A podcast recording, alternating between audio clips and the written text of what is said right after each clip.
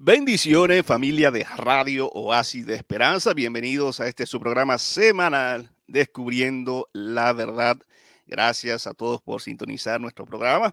Recuerden que pueden bajar la aplicación de nuestra radio Radio Oasis de Esperanza, que está disponible las 24 horas del día a su celular, iPhone o Android, y escucharnos allí eh, todo el tiempo que usted quiera. También nos puede escuchar si tiene Alexa en casa, solamente pedirle que eh, ponga Radio Ácido de Esperanza y usted va a poder disfrutar de las programaciones que tenemos aquí para ustedes, pero también lo que nos están viendo a través de YouTube o Facebook, gracias a nuestra familia de las redes sociales, o lo que nos están escuchando a través de Apple Podcast o Spotify, que también tenemos jóvenes activos allí que nos escuchan cada semana.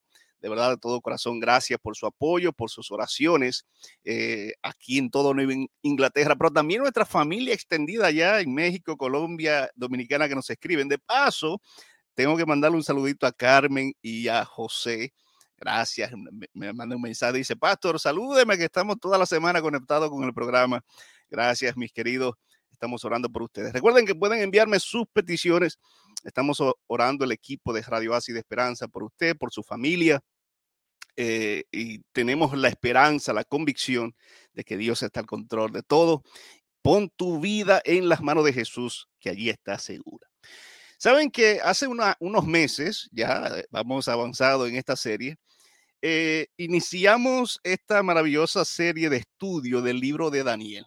El año pasado hemos estudiado ya la serie del libro de Apocalipsis, los ocho remedios naturales, las 28 creencias y un sinnúmero de estudios que hemos tenido y gracias a ustedes por acompañarnos. Pero esta serie es especial, mucha gente que me decía, pastor, tenemos que estudiar el libro de Daniel. No entiendo, no comprendo.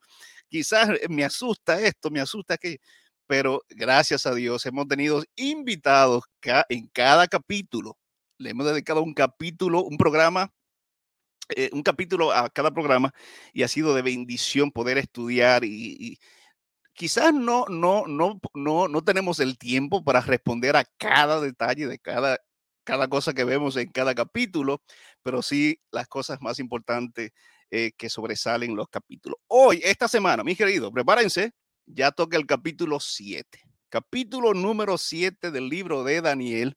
Así que le invitamos para que allí donde nos esté escuchando, si está en casita, en algún lugar tranquilo, pueda acomodarse y busque su Biblia y abrirla allí en el capítulo 7 del libro de Daniel.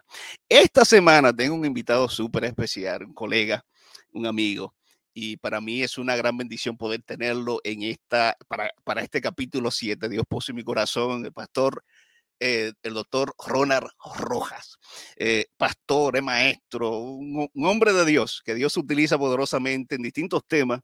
Eh, el Espíritu Santo de verdad habla a través de él. Y para, mí, para mí es un gozo poder tenerlo en esta hora, el doctor Ronald Rojas. doctor, pastor querido, bienvenido a Descubriendo la Verdad. Muy saludos, ¿cómo estás, Anthony? Gracias por la invitación. Es un placer estar aquí en este programa Descubriendo la Verdad para compartir el mensaje de la palabra de Dios el día de hoy, particularmente en el libro de Daniel, la profecía del capítulo 7. Amén. Gracias por aceptar la invitación, eh, estar con nosotros en esta hora y poder eh, estudiar este capítulo. Muy interesante, pastor, muy, muy interesante. Eh, y quisiéramos al final de, de, de esta hora poder comprender mucho mejor Recuerdan compartir la transmisión, lo que nos están escuchando a través de la radio, compartan el enlace o a través de las redes sociales con sus amigos y familiares para que también ellos puedan disfrutar junto con nosotros la explicación de este maravilloso tema. Voy a tener una breve palabra de oración para pedir la dirección del Espíritu Santo en el estudio de este capítulo. Amante Dios y Padre, dirígenos, Señor, en esta hora, que tu Espíritu Santo pueda hablar a través del pastor Rojas y que tu palabra, Señor, pueda ser una fuente de alimento y de esperanza para nosotros. En el nombre de Jesús. Amén. Amén. Bien, Pastor, estamos listos entonces para iniciar nuestro estudio del capítulo 7. Ah, yo quisiera, Pastor, que nos dé un, pequeño eh, panorama de lo que vamos a estudiar aquí, porque yo sé que cuando empezamos a leer el versículo 1 y el versículo 2, habla de cuatro vientos del cielo que combatían en el gran, mar. ¿Qué significa esto y qué vamos a estudiar eh, en este capítulo? Muy bien, déjame entonces dar un pequeño esbozo general de todo el capítulo. Daniel capítulo 7 eh, describe un sueño que Daniel tuvo. De hecho, es el primer sueño que Daniel tiene en el, en el libro donde él revela una profecía. Usted puede decir en el capítulo 2 él tuvo un sueño, pero no, el sueño fue para interpretar el sueño de Nabucodonosor. Esta es la primera vez que él tiene un sueño y en este sueño hay varias características que presenta. Es muy similar al de Nabucodonosor. Lo tuvo de noche, lo tuvo mientras estaba en su cama, eh, lo tuvo durante un sueño. Y aquí vamos a encontrar varias cosas. Número uno, él dice que vio en ese sueño a cuatro bestias que salían eh, de la gran mar y la gran mar estaba siendo agitada por los cuatro vientos. Estas bestias se describen de una manera híbrida. Por ejemplo, la primera bestia que se describe que sale es un león, pero tiene alas de águilas, una bestia híbrida. Luego vemos un oso. El oso no es híbrido, se describe un oso, pero el oso está, tiene una malformación porque tiene un hombro un poquito más alto que el otro. Luego tenemos un tercer animal que sale, que es un leopardo o algunas versiones de la Biblia lo traducen como un tigre que tiene eh, cuatro alas y tiene cuatro cabezas, eh, cuatro alas de águila. Así que otra vez tenemos un animal híbrido, al igual que el primer animal. Luego viene un cuarto animal que no se describe.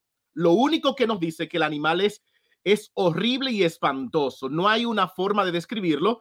Él tiene uñas de hierro, de bronce, el, y desmenuza a, todo, a toda la tierra. Estas son las cuatro bestias que aparecen. Luego, en el versículo 9 se nos va a decir que llegó un anciano de días y se sentó en un lugar para hacer juicios, para hacer un juicio, y los libros fueron abiertos. Donde esté el anciano de días, hay muchos uh, ángeles, miriadas que le sirven a este, a este, a este anciano de día. Y durante ese juicio se describe la destrucción de las bestias y se termina diciendo en el versículo 13 que hubo un hijo de hombre que se acercó al anciano de día y recibió el trono, la majestad y el poderío y el reino cual nunca será destruido, un reino eterno. Esta es la profecía que va desde el versículo 1 hasta el versículo 14. Desde el versículo 15 hasta el final del capítulo, eh, versículo 28, lo que se describe es la interpretación de la profecía. Así que en Daniel 7 tenemos una visión y luego tenemos una interpretación. A diferencia de Daniel 2, donde el intérprete fue Daniel, aquí en Daniel 7 el intérprete es un ángel que estaba sirviendo al anciano de días que se le acerca a Daniel para interpretarle. Y Daniel tiene algunas preguntas y le dice, no entendí esto bien, ¿me lo puedes explicar un poquito mejor? Así que esto pasa y se da entonces una segunda interpretación. Esa es de manera resumida lo que pasa con la visión. Al igual que Nabucodonosor, cuando terminó el sueño, Daniel 12, eh, capítulo 2, versículo 1, dice que quedó muy turbado. Daniel dice en el versículo 28 del capítulo 7 que él también quedó muy turbado por lo que había visto en la visión. Perfecto. Ahí está eh, resumido. Entonces, vamos a entrar de lleno a estas bestias. La primera que, que Daniel ve es como un león. Hay varias cositas aquí. ¿Qué representa esa bestia? Eh, dice que también sus alas fueron arrancadas y que se le dio un corazón de hombre. Háblenos un poquito de esta bestia. Mira, esta bestia no se nos describe quién es como tal en el texto, en el capítulo 7. La única referencia que tenemos de, lograr una interpretación es el versículo 17, donde el ángel le dice a Daniel, Daniel, mira, estas cuatro bestias que tú has visto son cuatro reyes. Así que uno dice, ok, estas bestias representan reyes. Ahora, más adelante, en el versículo 23, se nos dice que la cuarta bestia es otro reino. Esto sugiere que cuando la Biblia usa la palabra o la expresión Reyes está utilizando lo que le llama una figura ah, literaria que hoy en día reconocemos como metonimia, es decir, una metonimia es cuando tú te refieres a una parte por el todo. En Daniel capítulo 2, ustedes estudiaron anteriormente que Daniel le dice a Nabucodonosor, mira, esa estatua en el versículo 37, la cabeza de oro, eres tú. Pero ese tú no representas tú, porque después de tú, el versículo 38 dice, vendrá otro reino. Así que cuando él dice tú, está usando una figura literaria que le llamamos metonimia, donde el rey representa al reino. Debido a que en Daniel capítulo 7, versículo 23, el cuarto, el cuart, la cuarta bestia representa un reino, podríamos decir que cuando Daniel 7, 17 dicen que estas cuatro bestias representan cuatro reyes, lo que está diciendo es que representan cuatro reinos. El problema que uno tiene al interpretar esta profecía es cuál reino, cómo uno determina cuál reino, cómo uno comienza, cuál sería el primero, cuál sería el último. Así que uno usa un principio que le llamamos el principio de recapitulación, que consiste en mirar paralelos de esa profecía con otra profecía que ya se haya mencionado en el libro. La única profecía que tenemos en Daniel, eh, ante Daniel 7, es la del capítulo 2. En Daniel 2 se nos dice que hay cuatro reinos también. Hay un reino de oro, hay un reino de plata, hay un reino de bronce y hay un reino de hierro. Ese reino de hierro luego se divide y luego viene el reino de Dios. Así que ya tenemos allí una idea. Y el primer reino se nos describe que es Babilonia y el último reino se nos describe que es el reino de Dios. Cuando vamos a Daniel 7, vemos similaridades. Vemos cuatro bestias, así como cuatro reinos en Daniel 2, y vemos que el cuarto reino se divide en cuernos que representan, según el versículo 24, una división en el reino. Y esta división luego termina en el versículo 26 diciendo que se le, se le será quitado el reino por el reino de Dios, que será un reino eterno. Así que cuando uno compara Daniel 2 con Daniel 7, uno va a observar que hay cuatro reinos en Daniel 2 y hay cuatro reinos en Daniel 7. Luego hay un reino dividido en Daniel 2 y luego hay un reino dividido en Daniel 7. Luego, después de ese reino dividido, viene el, reino eterno de Dios en Daniel 2 y en Daniel 7 viene el reino eterno de Dios. Eso sugiere entonces que cada bestia de Daniel 7 tiene similitud con cada, uh, con cada eh, elemento de Daniel 2. De hecho, yo podría decir más similitudes que hay. La cuarta, la cuarta bestia tiene varias características. Número uno, dice que es de hierro, tiene uñas de dedo de hierro, desmenuza y destruye. Esas dos palabras en hebreo, dabak, eh, desmenuzar, aparece solamente en Daniel capítulo 2 para describir que el cuarto reino desmenuza y destruye a los demás reinos y es un reino de hierro. Así que cuando uno compara, uno puede decir con gran similitud que Daniel 7 repite la misma profecía de Daniel 2 ahora desde el punto de vista del pueblo de Dios.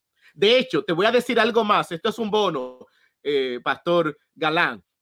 El Daniel está escrito en dos idiomas, en hebreo y en arameo. Desde el capítulo 2 hasta el capítulo 7, todo está en arameo. Hay una persona que en el año 70, 1970, se llama At Lengle. Él descubrió parámetro en Daniel 2 al 7 y él descubrió, mira, en Daniel 2 tenemos una profecía de reinos en Daniel 3 tenemos una historia donde la fe de tres jóvenes es probada adorando a alguien. Luego en el capítulo 4 tenemos que, Ada, que Nabucodonosor eh, recibe un juicio de parte de Dios. La profecía, la, la, la, el capítulo ahora hace un, una inversión. Una inversión consiste en que yo digo 1, 2, 3 y ahora me devuelvo 3, 2, 1. Y el capítulo 5 repite una historia muy similar al capítulo 4, donde ahora tenemos a un rey, el rey ahora Belsasar, donde recibe un juicio y Dios lo condena.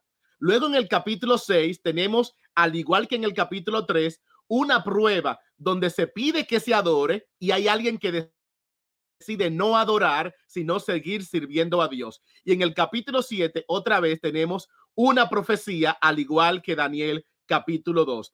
A estos los estudiosos de la Biblia le llaman una estructura concéntrica o una estructura en forma de quiasmo. Un detalle más, solamente en Daniel 2 y en Daniel 7 tenemos referencia a tiempo.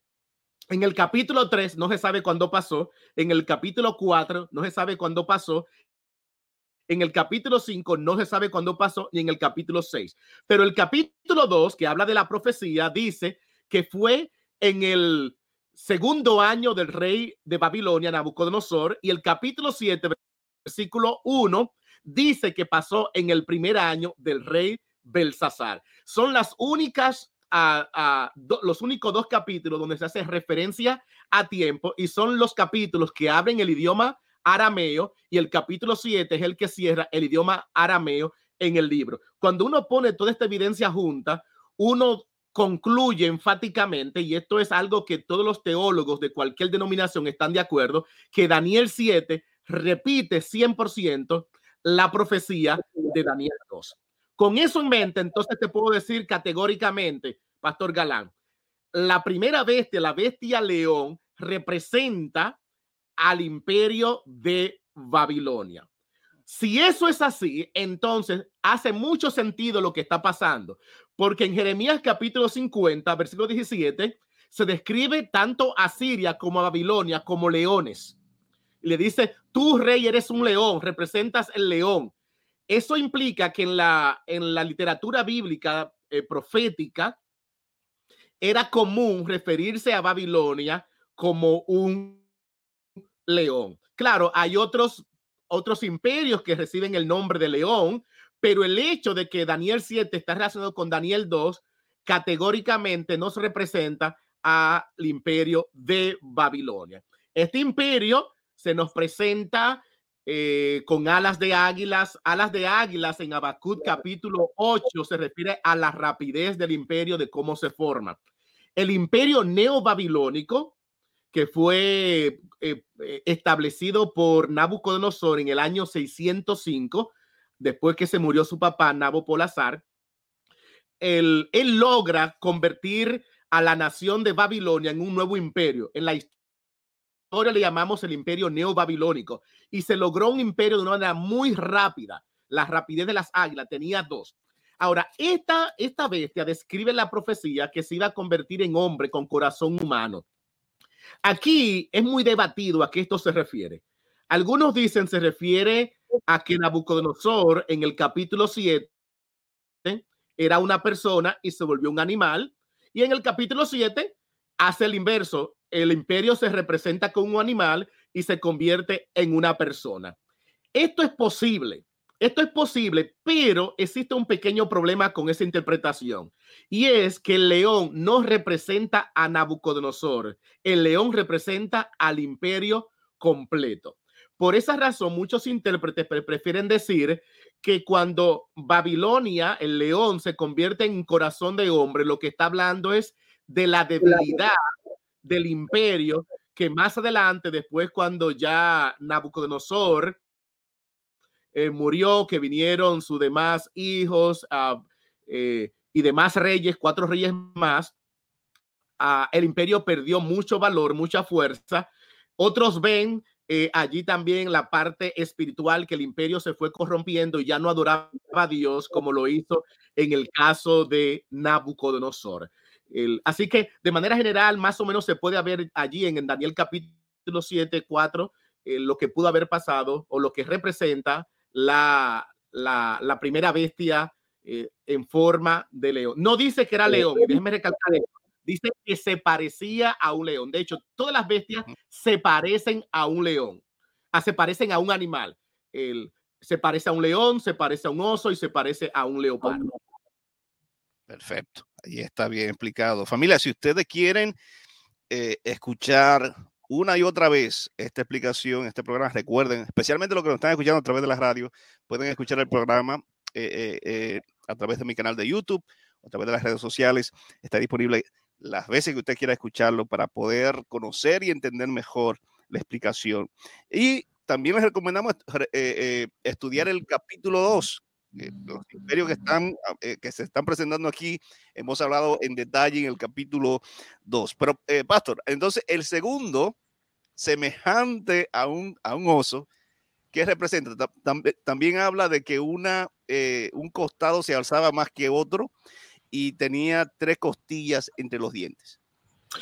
Ok, este ya tenemos, cuando tenemos ya el parámetro de qué representa el primer animal, que es Babilonia, lo que uno tiene que hacer es en la historia mirar si son cuatro reinos, qué imperio sigue después de Babilonia.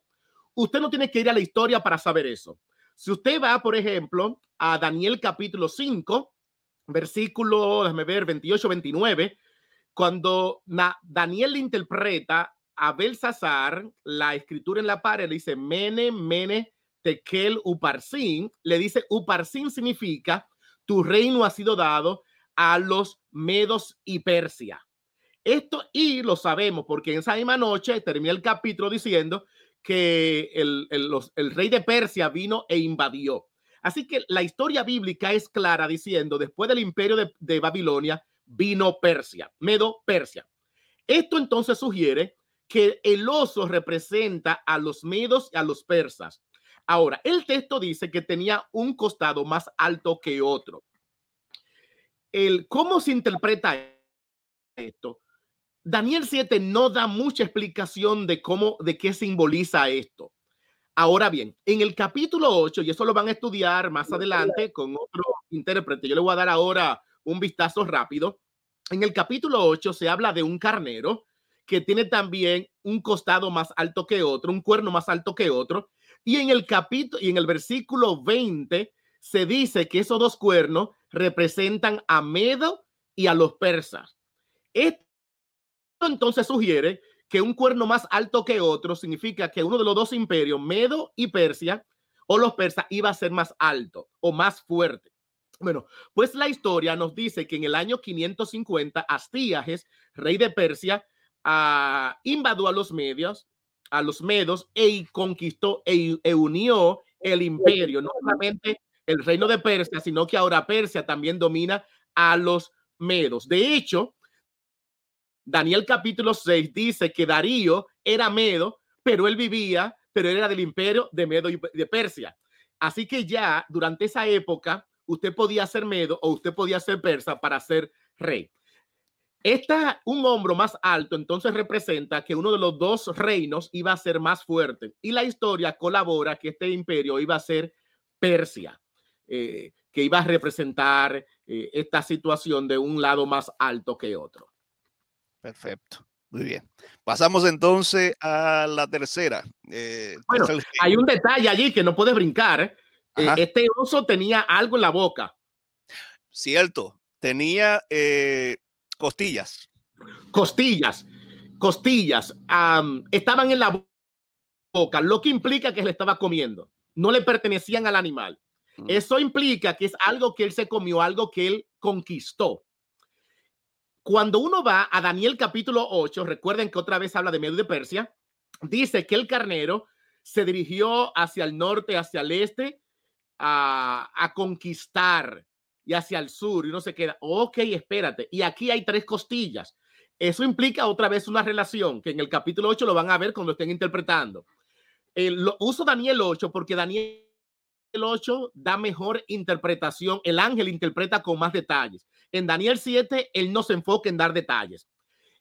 Hay tres reinos que Babilonia, con, que, que, que Medopersia conquistó. En el año 547 conquistó a la ciudad de Lidia en el, en el norte, luego a Babilonia hacia el, el, el oeste, que conquistó en el año 539 y en el año 527, 26, 25 conquistó a Egipto en el sur. Así que esas tres costillas representan a los imperios que uh, Medo Persia conquistó durante su apogeo, eh, su hegemonía, durante, eh, en, la edad durante ese periodo donde ellos estuvieron gobernando.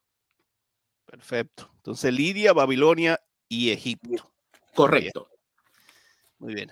Entonces, eh, el, tercer reino es semejante a un leopardo. ¿Qué representa aquí el leopardo? Y también habla de cuatro alas y cuatro cabezas. Ok, otra vez voy a usar Daniel 8. Ya sabemos que después de Babilonia, ¿quién sigue? Medo Persia. La pregunta es, ¿quién sigue después de Medo Persia? En Daniel capítulo 8, versículo 21, nos dice que después de Medo y de Persia iba a venir el imperio uh, greco-macedónico, como le llamamos hoy en día. También en el capítulo 11, versículo 2 y 3 dice, el uno dice, después hablar entre reyes en Persia y vendrá otro reino, el reino de Grecia. Así que ya sabemos automáticamente que después de Meda, de Meda y Persia viene el imperio de Grecia y se nos describe con cuatro cabezas. Interesantemente también, el macho cabrío que Daniel describe, que viene después del carnero, tiene cuatro cabezas. Y estas cuatro cabezas se dividen hacia cuatro lugares y representan divisiones del carnero. Eso puede entonces sugerir que si este, este leopardo tiene cuatro cabezas hacia diferentes lugares, representa entonces la división que también el reino iba a tener más adelante.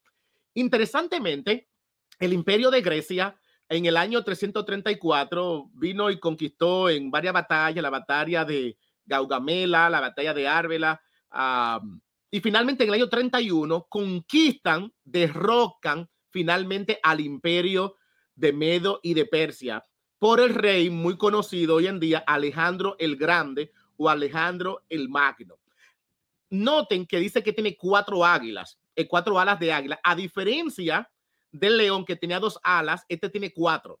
Recuerden, Abacud, capítulo 1, versículo 8, dice que las águilas representan prontitud, rapidez.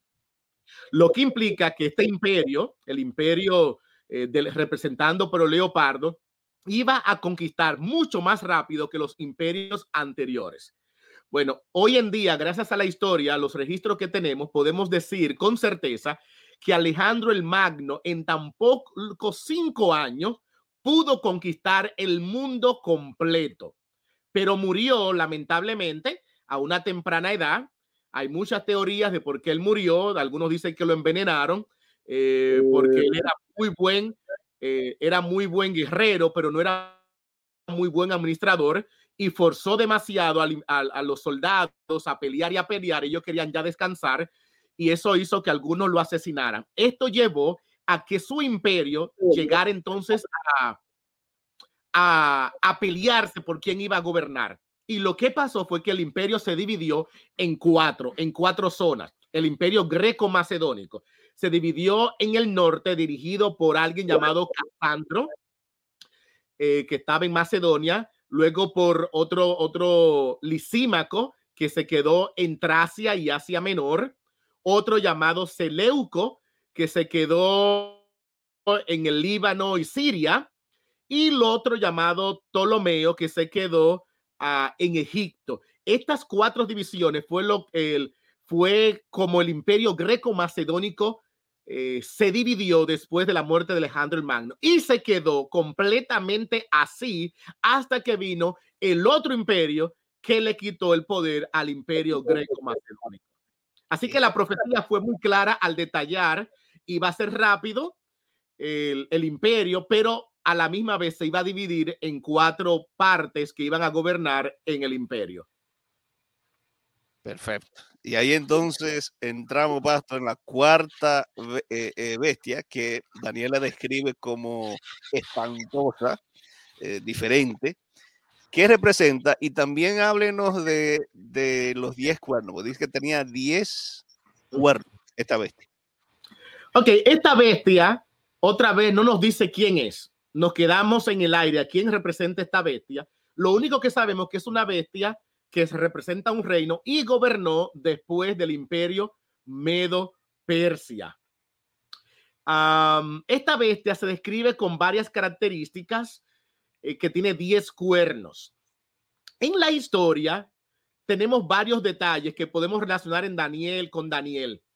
En Daniel capítulo 11, versículo 22, nos dice que esta que el imperio que iba a venir después de Grecia iba a matar al príncipe del pacto.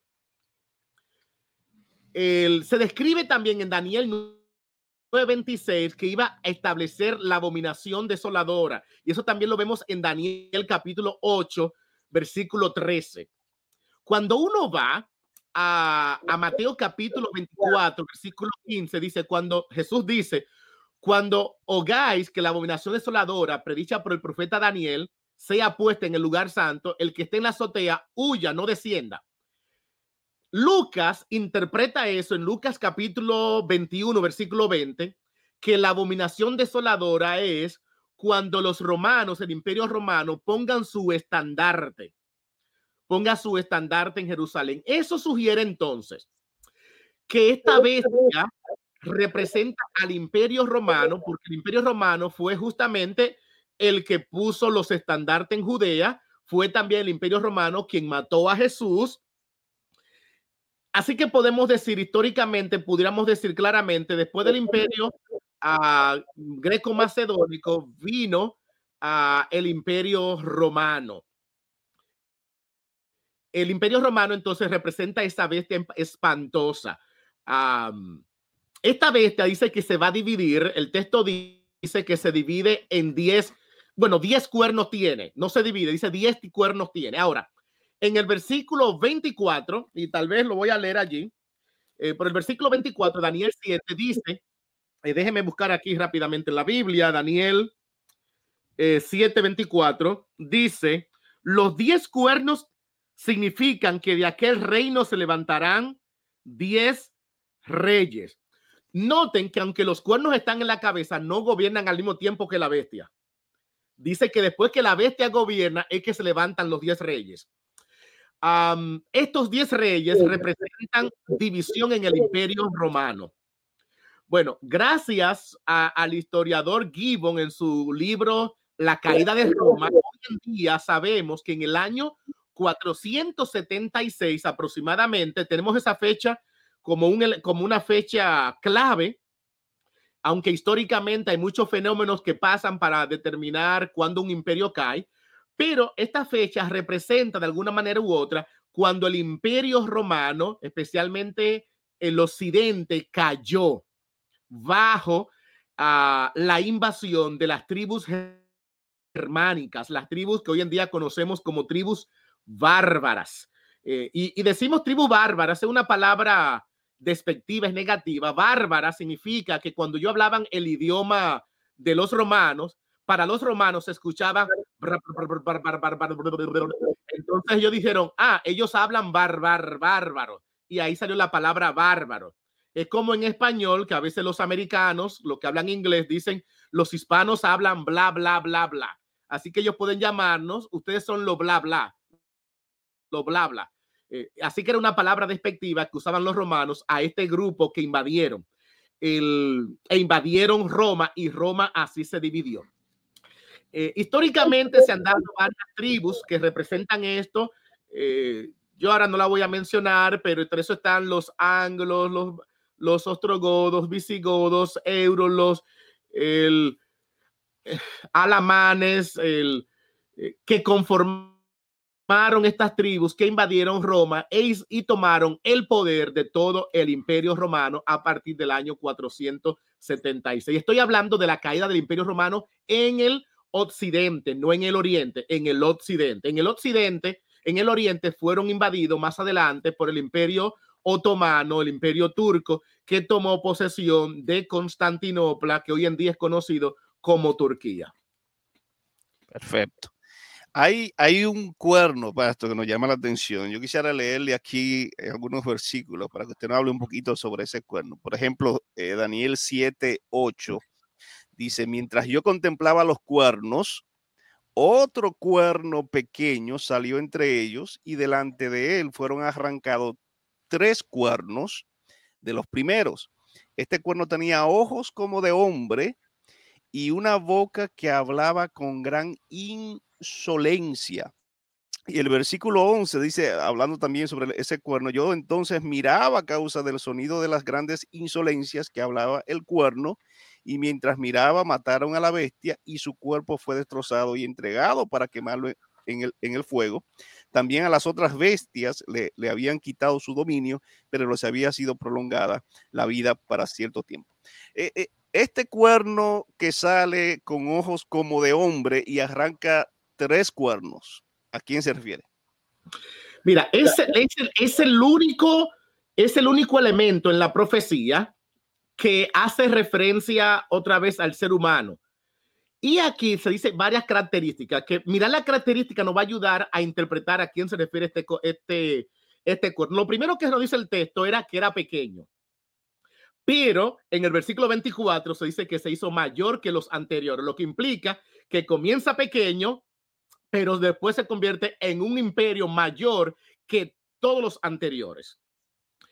Este cuerno destruye a tres cuernos o a tres imperios del imperio romano o a tres, eh, o a tres reyes del imperio romano. Dice que habla palabras eh, contra el Altísimo. Este es un poder religioso. Es el único poder que ataca a Dios, pero también en el versículo 25 persigue a los cristianos, persigue a los santos del Altísimo. Así que es el único poder en la profecía que no solamente busca hegemonía política, sino que tiene también un poder religioso. Habla palabras contra el Altísimo, que se va a definir más adelante como eh, blasfemia y cambiar los tiempos y la ley en el versículo 25. Cambiar los tiempos y la ley. déjeme comenzar primero con blasfemia. En la Biblia, la palabra blasfemia y hablar contra el Altísimo aparece, se interpreta de dos maneras en los evangelios. Por ejemplo, en Marcos capítulo 2, eh, Jesús le llevan un paralítico que lo que detapan el techo de la casa. Y ese techo, eh, lo, eh, Jesús, le dice al paralítico en el versículo 5, y al ver Jesús la fe de ellos, le dijo al paralítico, levántate y anda. Y comenzaron la gente a decir, ¿Y quién es este que tiene capacidad de perdonar pecados al hacerse pasar por Dios? Blas y entonces dicen ellos, blasfemia habla. Esto implica que en la Biblia, cuando una persona dice que perdona pecado, lo que estáis cometiendo, blasfemia. También en Juan capítulo 10, ah, déjeme tal vez para hacer, creo que el 18, pero déjeme buscar tal vez aquí el texto rápido para no eh, eh, decirle otra cosa, ustedes van a notar que en el capítulo 10 a Jesús lo acusan de hacerse pasar por Dios y Jesús le dice que él comete, oh, versículo 36, a quien el Padre santificó y envió al mundo. Vosotros decís, tú blasfemas porque dice, yo soy el Hijo de Dios decir, blasfemar en la Biblia es cuando usted perdona pecado o cuando usted se hace representante o se hace igual a Dios. Así que estamos hablando de un poder que perdona pecado, de un poder que se hace representante de Dios en la tierra, un poder que persigue a los cristianos, un poder que surge en el imperio romano, un poder que surge después de la caída de Roma, un poder que va a destruir a tres imperios para coger a tres reinos para coger el poder. El, este poder también dice que ataca a los santos por un periodo de 1200, de, bueno, de tiempo, tiempos y la mitad de un tiempo, tres años y medios. ¿A qué representan estos tres años y medios? Daniel 7 no nos dice qué representa. Pero cuando uno va a Daniel Apocalipsis capítulo 12, versículo 14, se hablan de otra vez de tiempo, tiempos y la mitad de un tiempo. Y el versículo 6 describe que la mujer va al desierto. Y ese mismo tiempo, en el versículo 6 se describe que se refiere a 1260 días. Así que la expresión tiempo, tiempos y la mitad de un tiempo es igual a 1260 días. Luego, Apocalipsis capítulo 13, versículo 5, dice que eso es igual a 42 meses.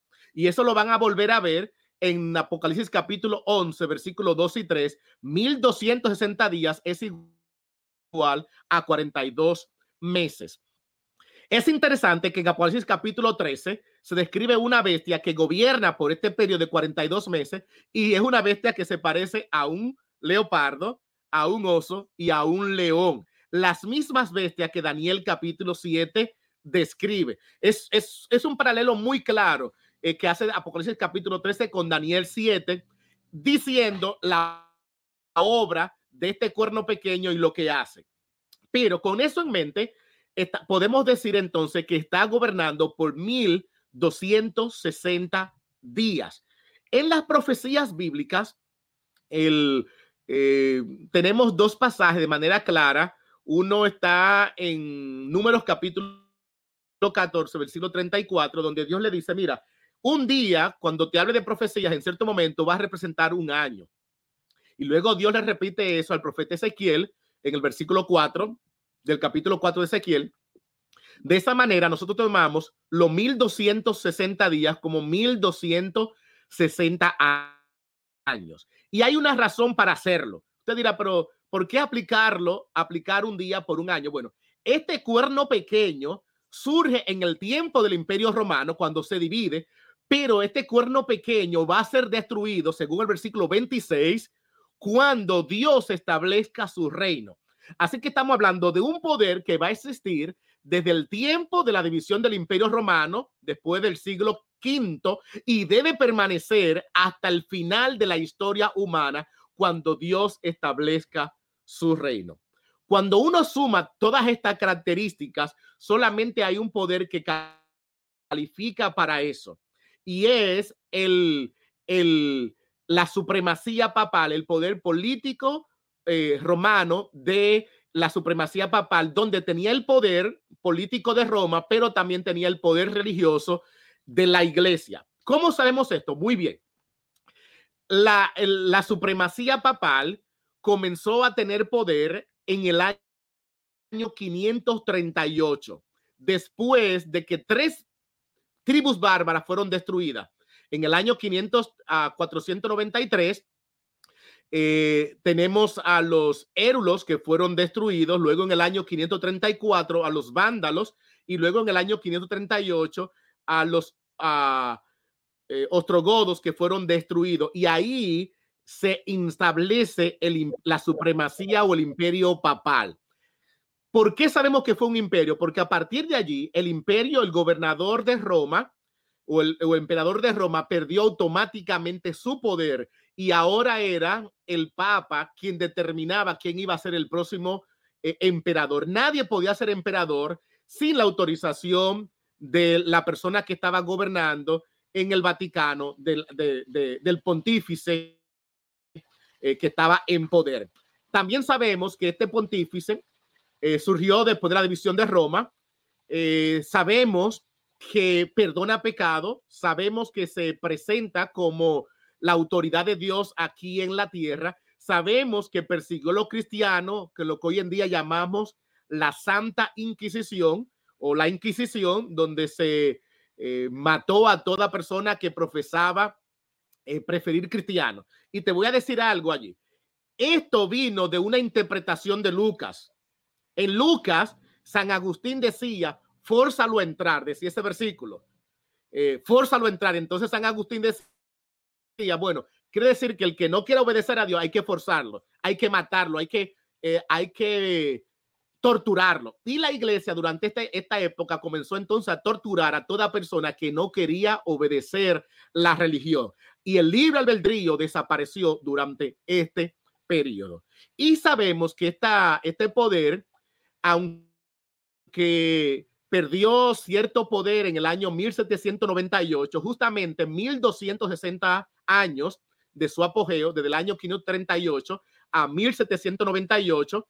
El 15 de febrero vino el general Luis Bertier por órdenes del Napoleón Bonaparte y le dijo al pontífice que estaba celebrando su aniversario como pontífice, le dijo, ya tu gobierno no continúa, aquí desaparece. Aunque más adelante vino, ya vino sin poder y no fue hasta más adelante cuando Mussolini en el año 1929 le volvió a decir, vamos a establecer el sistema papal otra vez en, el Vaticano, la, la, ciudad, otra vez comenzó a tomar poder. Actualmente el sistema papal no tiene poder político, aunque tiene mucho poder de influencia. Así que la profecía presenta a un poder que hasta el día de hoy se ha mantenido y que ha de permanecer hasta que Cristo venga por segunda vez. Amén. Eh, Pastor, yo quisiera, ya, ya, estamos finalizando, yo no, quisiera dejar esta pregunta eh, que se encuentra en los versículos 9 y 10. Eh, dice, voy a leer el versículo 9, Daniel 7, 9, dice, estuve mirando hasta que fueron puestos unos tronos y se sentó un anciano de días. Su vestido era blanco como la nieve, el pelo de su cabeza como la, como lana limpia, trono llama de fuego y fuego ardiente las ruedas del mismo. Y, un río de fuego procedía y salía de delante de él, y miles de miles lo servían, y millones de millones estaban delante de él. El juez se sentó y los libros fueron abiertos. Eh, en el versículo 13 habla de, ah, miraba yo en la visión de la noche y vi que con las nubes del cielo venía como un hijo de hombre. Pastor, ¿quién es el anciano de días? Y este que, ve, que ve aquí, Juan, eh, que viene como, lo describe como hijo de hombre. Mira, el anciano de día, el texto lo único que dice que este anciano de día hace juicio y le quita el trono a las bestias.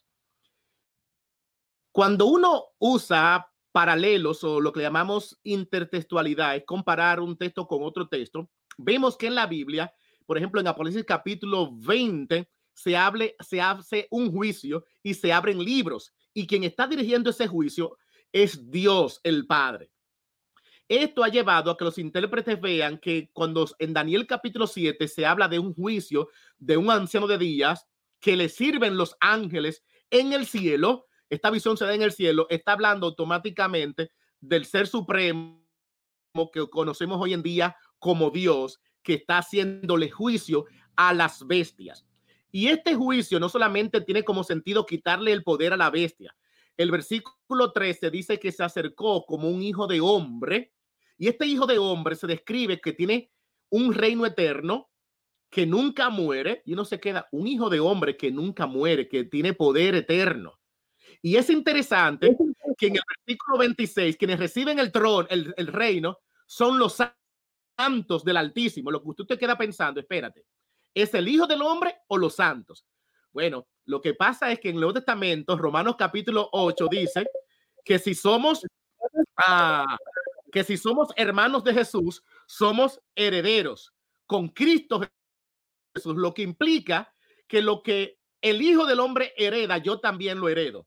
Y te voy a hacer un contraste que hace allí a lo, el, el texto en Daniel. En el capítulo 3, tenemos a alguien que cuando los tres jóvenes están sufriendo en la tierra, Nabucodonosor, versículo 25, dice, veo a un hijo de los dioses que está con los hombres aquí en la tierra.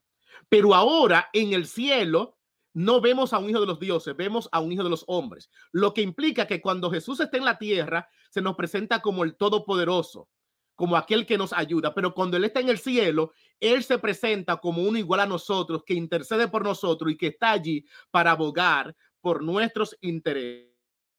Y es por esa razón que vemos en Daniel capítulo 7, 13 y 14 a este hijo de hombre como a Cristo Jesús que se hizo hombre, pero ahora va a establecer su reino, un reino eterno que nunca dejará de existir. Amén. Amén.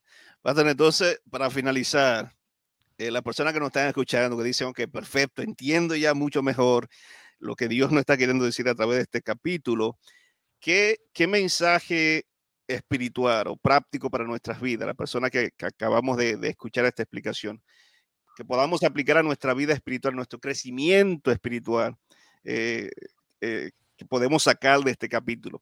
Últimas palabras antes de finalizar. Déjame voy a, hay muchas cosas espirituales que se puede sacar. Voy a usar una. Cuando Dios creó al hombre, Dios le dijo, de todo árbol, de toda bestia que esté en el campo, vas a gobernar. Luego en el capítulo 3, versículo 1, Dios dice, pero había una serpiente que era entre las bestias, que, que era bien astuta, y esta bestia pudo vencer al hombre. Yo creo que ustedes entiendan, se presenta a un hombre que puede gobernar a las bestias, pero las bestias lo finalmente terminan gobernándolo. En Daniel capítulo 7 tenemos bestias gobernando y la profecía termina diciendo, pero el hombre vence a las. El texto entonces me sugiere algo. que aunque Satanás sea poderoso, que aunque las bestias del mundo sean poderosas, Dios en Cristo Jesús nos ha dado otra vez la oportunidad de así como en el Edén, Adán y Eva podía vencer cualquier tentación, ahora en el nombre de Jesús nosotros podemos ser más que vencedores. Se nos ha dado toda capacidad, toda ayuda del cielo para que tú y yo podamos vencer. La profecía dice que aunque el mundo está gobernando, aunque el mundo lidera, un día Dios nos va a dar la victoria y vamos a reinar con él. En otras palabras, no te preocupes con lo que pasa en la sociedad. Dios no va a hacer justicia. Dios algún día va a destruir a tus enemigos, va a destruir a mis enemigos y nos va a permitir gobernar con Él por toda una eternidad. Amén. Gloria a Dios. Familia, sigue ya, ya, ya no se pueden quejar. Ya hemos recibido la explicación del capítulo 7 del libro de Daniel. Recuerden que al descubrir la verdad debemos de experimentarla y compartirla. Pastor, un millón de gracias por darnos esta, esta hora, darnos de su tiempo y, que Dios no, nos ayude, ¿verdad? A entender que su gobierno, su justicia, su misericordia está por encima de todas las cosas y que en Él podemos confiar. Así que gracias por aceptar la invitación una vez más. Bueno, muchas gracias por la invitación. Ha sido un placer estar también con ustedes y permitir llegar a todas estas personas en, la, en el territorio del estado de New England, pero a la misma vez en el territorio eh, mundial que nos escuchan diferentes países. Sigan conectándose y aprendiendo de este programa con el pastor Anthony Galán. Perfecto, gracias. Bueno, muy bien familia. Estuvieron con ustedes el pastor Ronald Roja y este es su servidor, el pastor Anthony Galán. Nos vemos entonces en una próxima entrega. Bendiciones.